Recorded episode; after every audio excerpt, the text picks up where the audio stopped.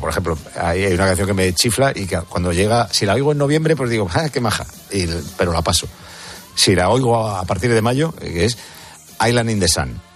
Ese que empieza chup, chup, es una tontería de canción, pero es que me encanta. no me acuerdo ni, quién la canta, ¿eh? pero me vuelve lo que se hace. bueno, ¿Hacer deporte en verano, por cierto? No, nada, soy un desastre. Nada, porque en verano suspendemos los partidos de martes y de jueves, así que en verano no hago nada. Pero tu tema tienes en forma, pero, pero total. O sea, aparte de jugar los partidos de fútbol, ¿qué más haces? ¿Haces algo más durante el año? Nada, de chapa y pintura estoy muy bien. Por dentro no abras el capó, pero de chapa y pintura no me puedo dejar. ¿Qué te iba a decir? Eh, eh, esta, esta es de las complicadas, ¿o no? ¿Has hecho o, harías alguna vez nudismo? No lo he hecho y creo que no lo haría. Soy muy pudoroso, pero no para mí mismo, sino... Quiero decir, imagínate que tú estás ahí con tu desnudez. Sí. Y eh, te pones a hablar con alguien en la playa, por lo que sea.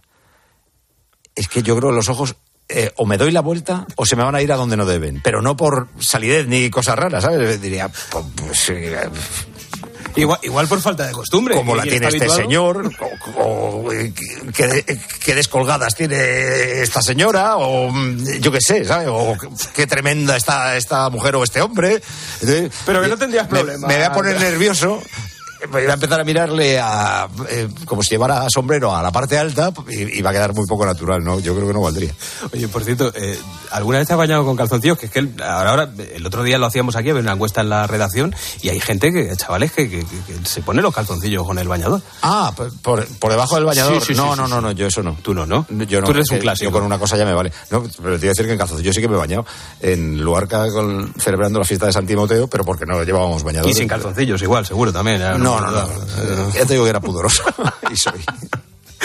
Bueno, Paco, que ha sido un placer. Solo quiero saber, que eso también se lo pregunto a todos los que pasan por aquí, si volverás después de las vacaciones, ¿no? Porque viendo cómo te gusta el verano. Sí, Dios quiere, por supuesto que sí. Además, bien prontito, sí, ya a mediados de agosto, bueno, un poquito antes ya estaremos molestando al personal. Sí. Si Dios quiere, aquí estaremos. Y cada día. Porque cada día la liga comienza antes. También. Bueno, ya empezamos a la misma vez que la Premier. Esta temporada es el, mismo día que la, que la Premier. Ya nos falta adelantarles. Yo no me quejo ya ni de horarios ni de, ni de fechas, fíjate. O sea, ya he, aprendido a disfrutar de cuando me toca currar, de currar. Y además, a mí agosto en Madrid me encanta. Me parece que es el mejor mes de la ciudad. Estamos muy tranquilos. Está todo medio vacío, aparcas bien, no hay atascos. ¿Qué, más quieres? somos de sobra. Vuelve pronto, pero que lo disfrutes. Un beso, Muni, Un para beso. todos. Chau. Feliz verano.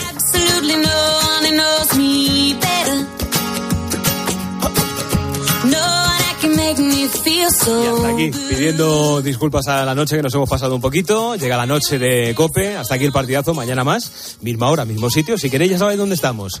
Gracias por estar a ese lado de la radio, que la radio os acompañe. Adiós. El partidazo de Cope. Un año más, el número uno del deporte.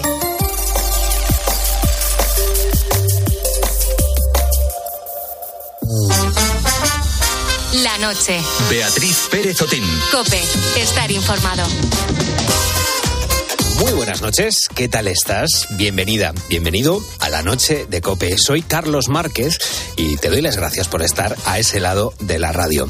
Ya es jueves 20 de julio, el fin de semana está a la vuelta de la esquina y yo no sé si tendrás planes para los próximos días, eh, pero de lo que estoy convencido es de que si vas a ir a un restaurante o a un chiringuito de playa en estas vacaciones, pues vas a mirar antes las reseñas que hay. Y no lo digo yo porque sí, sino porque según la compañía No Fakes, una empresa especializada en la verificación de reseñas online, 9 de cada 10 usuarios las consultamos antes de ir a un establecimiento o de comprar un producto en Internet. Y ojo, porque su peso es muy importante en nuestra decisión. Hoy vamos a comer en el peor restaurante de España. Hemos documentado el peor restaurante de Madrid según Google Maps, el peor restaurante de Madrid según TripAdvisor y ojo porque si vamos a plataformas de opinar como TripAdvisor, las opiniones malas no es que sean pocas, es que son muchísimas. A fecha de hoy en TripAdvisor tenemos 1600 39 opiniones, de las cuales 1.542 son de una estrella. Escuchábamos al youtuber Pablo Cabezali en su canal antes de entrar en el peor restaurante de España. ¿Tú irías a un restaurante que tiene 1.500 opiniones desfavorables? Está claro que son una buena herramienta, ¿no? Para los usuarios, pero ¿cuánto puede perjudicar una mala reseña a un negocio? ¿Son siempre justas y objetivas las opiniones de los consumidores? ¿Se pueden comprar esas reseñas? Hoy en la noche de Cope vamos a saber más sobre las reseñas, sobre las opiniones. Enseguida vamos a hablar con el camarero y tuitero Jesús Soriano. A través de su perfil relata el día a día de los camareros con las anécdotas que les ocurren y además vamos a contar con Luis Suárez de Lezo. Él es presidente de la Academia Madrileña de Gastronomía que sabe lo que es comer bien y nos va a aclarar eh, a qué se debe qué se debe tener en cuenta a la hora de juzgar un restaurante. Este, nunca mejor dicho, es el menú que tenemos preparado para ti para hoy. Esperamos que las reseñas que pongas después de escucharlo sean buenas y también este es el tema que vamos a tratar contigo esta madrugada. Se apaga el carrusel después de otro carnaval. Los conos de papel ensucian el piso. Apaga el carrusel, se marcha de la ciudad.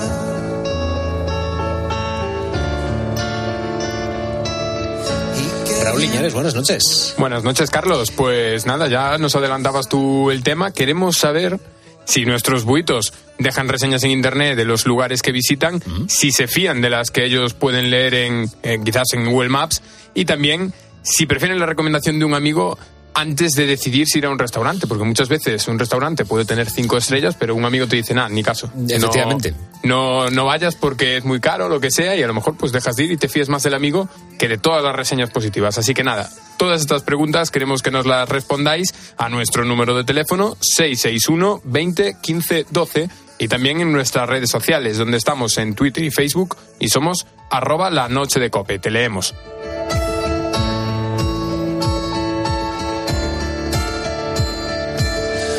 Sido mágico. Nuestro primer invitado en la noche de Cope es Jesús Soriano, que bajo el seudónimo de Soy Camarero tiene más de 500.000 seguidores entre Twitter e Instagram. Jesús cuenta anécdotas, vivencias, injusticias que ocurren dentro del mundo de la hostelería, sobre todo en España, y defiende que el cliente no siempre tenemos la razón. De hecho, así se llama su libro. Jesús, muy buenas noches. ¿Qué tal estás? Hola, buenas noches, muy bien. Aquí estamos. Bueno, hoy estamos hablando de, de, las reseñas. Muchas veces las reseñas no se corresponden con la, con la experiencia. Muchas veces hay, bueno, eh, reseñas eh, ridículas y no nos ponemos en la piel de los, de los camareros. Queremos que nos cuenten, pues, cómo afecta a un restaurante una reseña positiva o negativa. Bueno, pues eh, sí, eh, afecta mucho, tanto para bien como para mal, pero, pero tristemente las reseñas, para mí, a título personal, no veo que sea algo muy útil porque ya veis en las publicaciones que hago casi a diario, hay algunas que no tienen ni pies ni cabeza, que se ve a leguas que no, que no tiene, que no tiene sentido o que no tienen razón, pero tienen esa herramienta pues para contraatacar al restaurante, ¿no? Uh -huh. Es como, como en muchos casos como una amenaza de que quieren eh, X quieren X algo, ¿no? Un descuento, no sé, o cualquier tontería y si no se la dan, pues ahí tiene la mala reseña.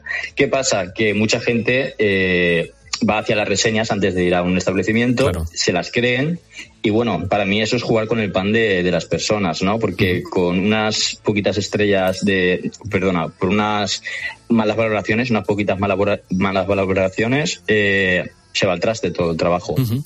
Ahí, claro, y pueden perder clientes, claro. Una de las cosas que, por ejemplo, con, lo, con la pandemia hemos visto es que, por ejemplo, ahora reservamos mucho más que antes. Yo no sé si también eh, vosotros veis que ahora las en un bueno en un restaurante las reseñas influyen mucho más que lo que un restaurante, vamos, que una persona que vaya a tu restaurante puede decirte al final de una de una comida. Desde dentro del restaurante, ¿cómo se ve? El, ¿A qué te refieres? ¿Las ¿La reservas? Sí, no, no, o sea, me refiero que eh, algo que sí que está pasando es que ahora reservamos, eso hemos estado hablando y es un hecho que ahora uh -huh. reservamos mucho más, es decir, que a la hora de acceder a un restaurante sí que tenemos esa previsión, pero yo creo que también eh, creo que se está instaurando como, y es una opinión personal, creo que se está instaurando también esa dinámica, ¿no? De antes de ir a un restaurante, vamos a ver qué tenemos en, en Internet y de hecho, bueno, no es, es opinión personal, pero bueno, ya digo que nueve de cada diez uh -huh. eh, personas dentro de este, de este estudio que hace la compañía No Fakes hacemos eso. Eh, y te quería precisamente precisamente, yo no sé si tú, por ejemplo, haces eso mismo, si tú antes de ir a un restaurante... No, mira, yo por ejemplo no, no, no miro reseñas antes de ir a un restaurante, ya te digo, porque según veo mm, todas las cosas que me mandan mis compañeros a diario, no puedo creérmelas. También aparte de esto, pues en muchos casos, eh, que eso no tenía ni idea, hasta que también me lo contaron mis, mis compis, ¿no? los seguidores que me siguen en redes sociales, eh, hay empresas o, personas eh, autónomas o como quieras llamarlo, que, que, hacen como una, una especie de, empresa, ¿no? que lo que hacen es vender reseñas, tanto positivas como negativas. Las positivas, pues para su propio restaurante, y las negativas para el restaurante de al lado, para la competencia. Y eso lo he visto yo en capturas de WhatsApp, ¿sabes? Con toda la información, a lo mejor 10 reseñas de 30 euros o, demás. Entonces, quitando esto, es verdad que mucha gente va a reseñar de, de buena manera, ¿no? Con ética y moral, pero todo lo de, todo lo de detrás lo, fastidia, distorsiona completamente la realidad de las reseñas. Entonces, mm, yo aconsejaría no fiarse mucho de las reseñas. Tú dices que el cliente no siempre tenemos la, razón. Hay razones más que, de, más que de peso para decir eso, pero yo me aventuro incluso a decir que tienes hasta perfiles ¿no? de, clientes que visitan los bares, pero claro, desde tu experiencia, ¿qué crees que vamos buscando los, los usuarios, los comensales, cuando miramos opiniones y reseñas de restaurantes? Yo eh, creo que, aparte de la buena comida, el buen servicio, básicamente. Un sitio que, que, se, que, los camareros tengan un, eh, un, buen servicio, ¿no? Que sean amables, simpáticos, rápidos, sobre todo eso. Rapidez y, lo que es que la comida buena, básicamente. Creo que son los dos puntos que más, que más os fijan los clientes. Y quiero aprovechar, ya que estoy hablando con un, con un camarero, eh, una de las cosas que más se ha hablado, sobre todo, pues por ejemplo, en, en primavera, cuando ya comenzaba esa, esa época de, de terrazas, se ponía eh, un poco en. Un poco no, se ponía eh, como en tela de juicio esas condiciones. Es un tema siempre muy, muy complicado y muy peliagudo las condiciones en las que los camareros eh, tenéis que estar. Me gustaría que me contaras, pues bueno, cuántas, si se sigue haciendo, a pesar de que hubo esa, esa reforma laboral, si hay todavía ah, muchas horas que se siguen desde tu experiencia o desde tus conocimientos que se sigan cobrando en negro o cómo, o cómo se ha cambiado. No, hay muchísimas y esto no ha cambiado para nada, porque por mucho convenio que haya, mucha reforma, si no quieren respetarlo, no lo van a respetar. Y la gente necesitada lo va a seguir aceptando, que estas malas, eh, malas llamadas empresas es de lo que se nutren, de gente necesitada, que sabe que, van a aceptar cualquier condición. Dicho esto, me gustaría contaros la última, que he publicado hace un rato. Y ya, ya está saliendo en los medios porque la verdad es que es bastante fuerte. Es una, un, más que nada porque también es un restaurante con estrella Michelin. Ah. Eh, es una, una, ficha, una captura ¿no? de, de, una imagen que se está como una pizarrita o una hoja pegada ahí en, un pizarrín, donde pone propinas y bajo unas condiciones nuevas que, que, tiene el restaurante para los camareros. Y es que según llegan tarde, se le va a descontar de las propinas, eh, según hay varias varias tarifas, ¿no? Eh, si llegas tarde 5 minutos, 10 euros, si llegas tarde 10 minutos, 20 euros y si llegas tarde 15 minutos, 50 euros. Aparte de eso, que es completamente ilegal, no puedes sancionar a nadie económicamente eh, al trabajador. Aparte de eso, también te pone antes, arriba te ponía que, si te dicen de quedarte más tiempo, tú tienes que, que, contestar de forma afirmativa. O sea que no puedes decir que no nunca por muchas cosas que tengas que hacer fuera fuera de tu, de tu vida laboral, digamos. Bueno, pues... Eh, Entonces, ya vemos que aquí no se, no se escapa nadie, ni las pequeñitas empresas, ni las empresas grandes con este Michelin, ni nadie. Estaba pensando que con, el tema de las, de las multas económicas, yo, por ejemplo, en el caso de los jugadores de fútbol, sé que si llegan tarde sí que hay una multa, una multa económica. Eso yo entiendo que sí que será dependiendo de cada, de cada empresa como lo, como lo gestione. Me imagino que, sí. Imagino, tampoco será el mismo sueldo, ¿eh? No, no, está claro, está claro. no tiene absolutamente nada que ver. Pero bueno, aprovechando que... digo que no se puede hacer, o sea, y, mi pregunta es si nosotros llegamos 15, minutos antes, nos regalan 50 euros o, así, a la inversa no funciona, me parece. Claro, en, este caso, pues bueno, es, que además las condiciones siempre que ha habido dentro del mundo de la, de la hostelería han sido mm. muy duras para los trabajadores y la contraprestación económica, pues bueno, esa economía subyacente, pues siempre, esa economía subterránea, quiero decir, es, es bueno, pues algo que siempre ha estado ahí y por lo que nos estás contando, por tu experiencia, pues parece que ahí sigue. Eh, Jesús, pues muchísimas gracias por contarnos lo que pasa desde ese lado de la barra y sobre todo cómo puede afectar a un restaurante una reseña. Muchísimas gracias por contárnoslo en la noche de Cope. Muchísimas gracias a vosotros. Do you hear me talking to you across the water, across the deep blue ocean, under the open sky? Oh my, baby, I'm trying. Boy, I hear you.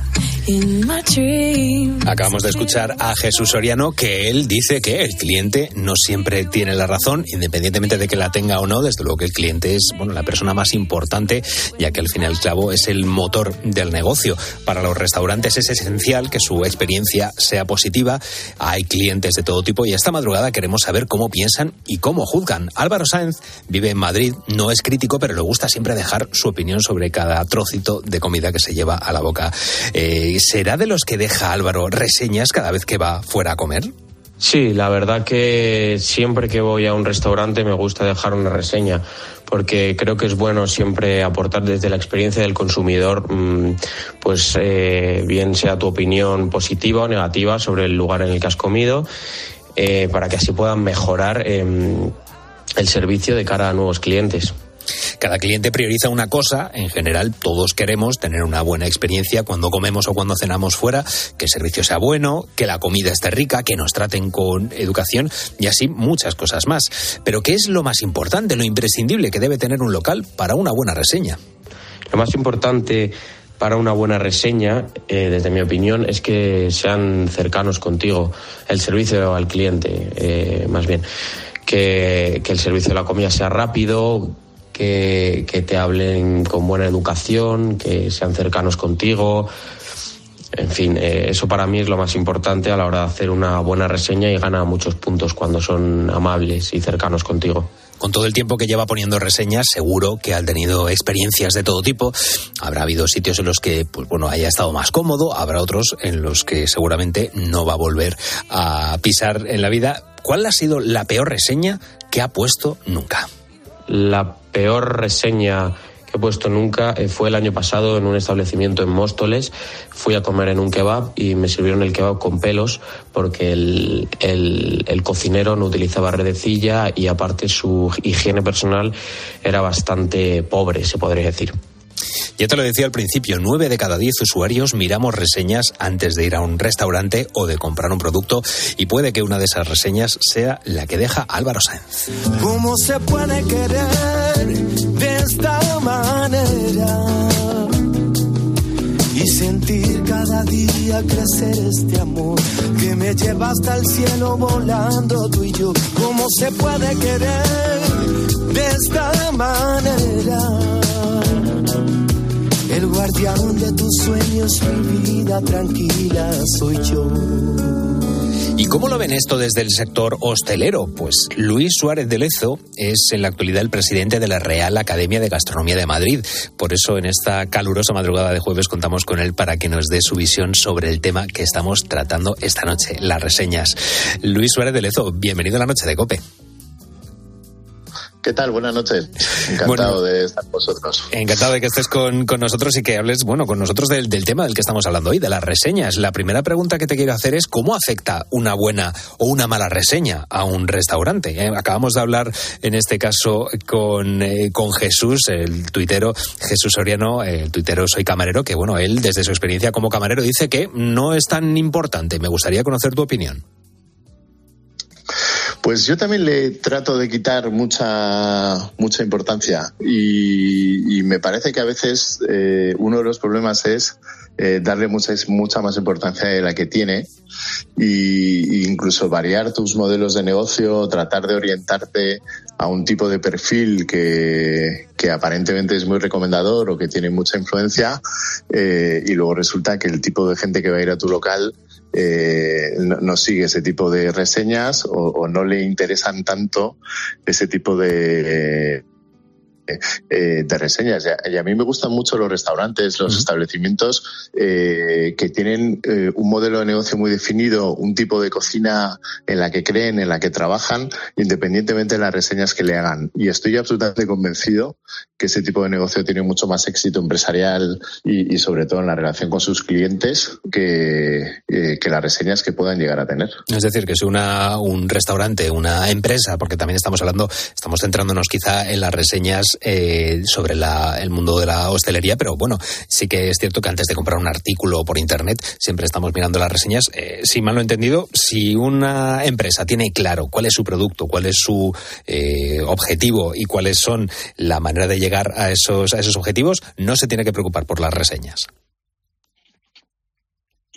Yo lo veo clarísimo. Y, aquí a veces a veces pensamos más en los nuevos clientes que vas a tener y que esa reseña te puede hacer traer eh, clientes y que vas a crecer en clientes, cuando realmente la relación con tu cliente la tienes en cada servicio que das a mediodía y por la noche. Y yo creo que ahí es donde tienen que centrar realmente los establecimientos su interés, porque si tú eres capaz de dar un buen servicio, de dar bien de comer y, de generar una repetición en el cliente, eh, tu negocio está asegurado y, y, vas a ir creciendo en clientes de la mejor manera que se puede crecer, que es en el boca a boca de gente que ha salido muy contento de tu establecimiento y que le va a decir a un amigo, pues oye, no sabes lo bien que he comido aquí, no sabes lo bien que he comido allí, eh, tienes que ir y eso se lo van a decir a otros y así es como, como realmente tú consolidas tu negocio. Las reseñas me parece bastante volátil en, ese, en, ese, eh, en ese sentido porque eh, puede ir un día y a lo mejor ya no vuelve más. Y tú lo que tienes que centrarte es que tus clientes repitan. Es que es justo lo que te iba a preguntar, Luis, si, si era más importante para ti una buena o una mala reseña de Internet o la recomendación de una, de una persona, porque me dices es más importante el boca oreja en este caso que una reseña que además estábamos hablando. Hay reseñas que se compran, paquetes de, reseñas tanto positivas como negativas que se compran en Internet y que hay veces que esas reseñas no sabemos, eh, tenemos que fiarnos de una persona totalmente anónima en, Internet eh, y, que en este caso tú me estabas diciendo que para ti pesa más una, una recomendación de un amigo que una reseña. Yo no tengo duda. Yo, yo conozco perfectamente el criterio de determinada gente, que es, eh, en el caso de que no conozcan el establecimiento, el que me hace ir o no. Porque sé que esa persona tiene criterio, sé que además no tiene interés eh, y, sé que ese criterio que tiene coincide más o menos con el mío. Para mí eso eh, ese es el verdadero valor de la recomendación.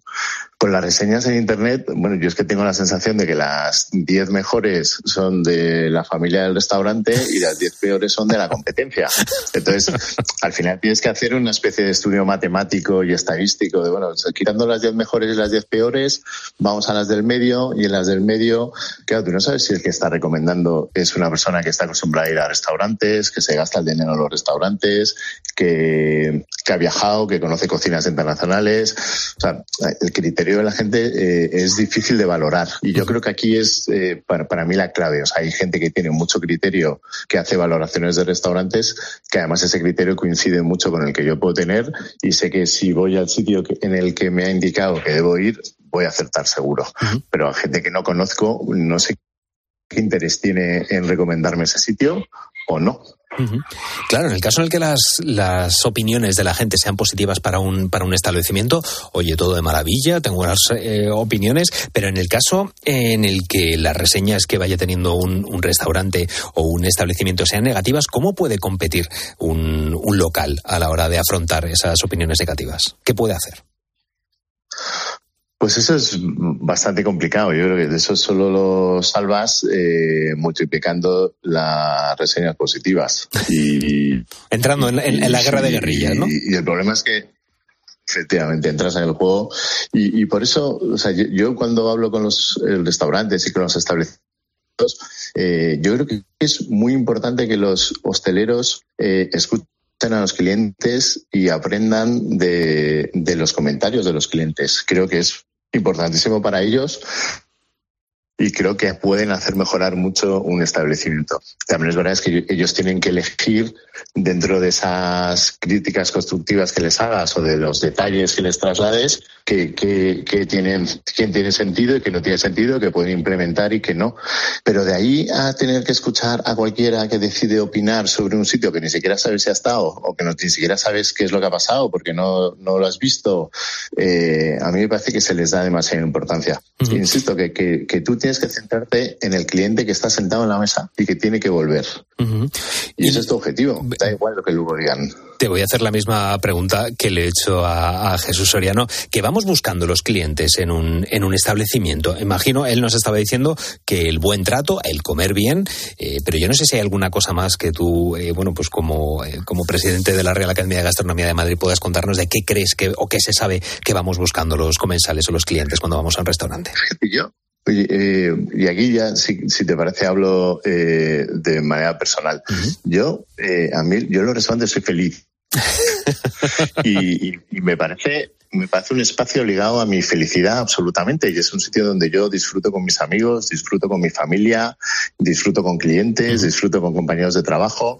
Yo lo ligo absolutamente a la felicidad y al disfrute. Claro, y todo lo que vaya encaminado, claro, y todo lo que vaya encaminado a eso me parece perfecto. Y todo lo que no salga así es un, es un drama, ¿no? Es un desastre para el comensal. Claro, bueno, Claro, entonces ahí ya me empieza a dejar de parecer interesante el asunto. Digo, bueno, pues si yo vengo aquí a pasármelo bien y hay alguien que está empeñado en que yo no me lo pase bien, eh, pues entonces hay una confrontación evidente de intereses y, sobre todo se pierde el, sentido de lo que significa un restaurante. Eh, pero es verdad que yo soy muy feliz comiendo un producto muy bueno, soy muy feliz con un servicio bueno, con un servicio de vino maravilloso. Eh, y, ahí es, vas incrementando ese, esa capacidad de disfrutar, eh, bien acompañado de normalmente y, o, solo, que también puedes ir solo perfectamente y, lo puedes encaminar perfectamente por ahí. Entonces, eh, todo el servicio y la comida del restaurante debe ir enfrentado a eso eh, y, volcado en eso. Y entonces ahí yo creo que hay garantía de éxito y, que el centro del, del servicio es el comensal y todo lo que haces en el restaurante es para que el comensal disfrute y sea feliz. Todo lo que vaya hacia otro lado, yo creo que va en detrimento de lo que va a terminar pasando. Pues ojalá, ojalá la hostelería nos haga muy felices, porque ahí dentro siempre solemos ser centros de alimento, de para saciar nuestro hambre, para juntarnos con amigos, para celebrar. O sea que bueno, pues está claro que hay una, una unión muy grande entre la hostelería y la celebración y la felicidad. Luis Suárez de Lezo es presidente de la Real Academia de Gastronomía de Madrid y hoy ha estado contándonos su opinión sobre esas reseñas sobre el mundo de la hostelería. Muchísimas gracias, Luis, por contárnoslo en la noche de COPE. Un placer, estado encantado de estar con vosotros. Lo nuestro duro. Lo que duran dos peces de hielo en un whisky on the rocks. En vez de fingir o estrellarme una copa de celos, le dio por reír de pronto me vi como un perro de nadie ladrando a las puertas del cielo. Me dejó un neceser con agravio, la miel en los labios y escarcha en el pelo. Tenía razón. Mis amantes en eso de que antes el malo era yo Faltan menos de tres minutitos para llegar a las dos de la madrugada y precisamente este tema de las reseñas de la que hemos hablado, eh, del que hemos hablado en nuestra portada, es el tema que estamos preguntando a nuestros oyentes. Raúl Liñares, buenas noches. Buenas noches, Carlos. Pues sí, queremos saber si dejan reseñas, si se fían de ellas o si prefieren a lo mejor pues la recomendación de un amigo que a veces siempre suele ser pues un poquito más certera. Pueden mandar su nota de voz al 661 20 15 12 o dejarnos su mensaje en redes sociales. Estamos en Twitter y Facebook y somos arroba la noche de cope. Y como siempre vamos con la primera voz, que es una voz de la redacción. Y hoy tenemos la de Pilar García Muñiz, directora de Mediodía Cope. Y bueno, ella sí que utiliza un poquito las reseñas, mira. Hola, ¿qué tal vos? ¿Cómo estáis? Muy buenas noches. Habláis de las reseñas. Y bueno, yo la verdad no suelo dejar muchas reseñas, ¿eh?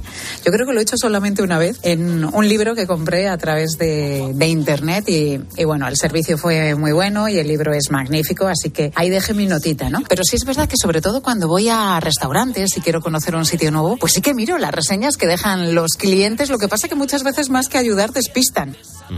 Y de hecho, ahora a continuación nos cuenta un poco por qué pueden despistar, porque es que, claro, es que las reseñas a veces tienen sus problemas te dan una de cal, una de arena. Claro. Mira, escúchalo tú mismo. A ver. Si tiene muchas reseñas, te pones a leer unas cuantas y puede que algunas te digan pues que el sitio, como tú esperabas, pues que está muy bien, que comes muy bien, que el servicio es bueno, que además eh, el menú está bien y a un precio pues más o menos razonable. Pero luego de pronto te encuentras con otras reseñas que te dicen todo lo contrario, que el servicio es pésimo, que no merece la pena. Así que muchas veces las reseñas te dejan así un poco descolocada. Al final, para mí, lo mejor pues es la reseña, el consejo, la recomendación que te hace un amigo. Acudo a algunas fuentes directas y les pregunto, oye, ¿conocéis este sitio? Y se me dicen que es bueno, ahí voy. Al final, la reseña, la mejor, es la de tu amigo. Como buena periodista acudiendo a la fuente. Por supuesto.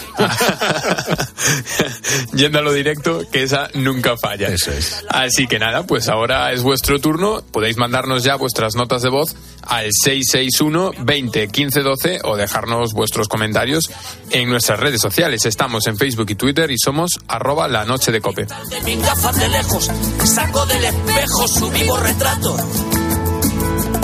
Fui tan torero por los callejones del juego y el vino, que ayer el portero me echó del casino del Torrelodones. Qué pena tan grande. Negaría el santo sacramento en el mismo momento.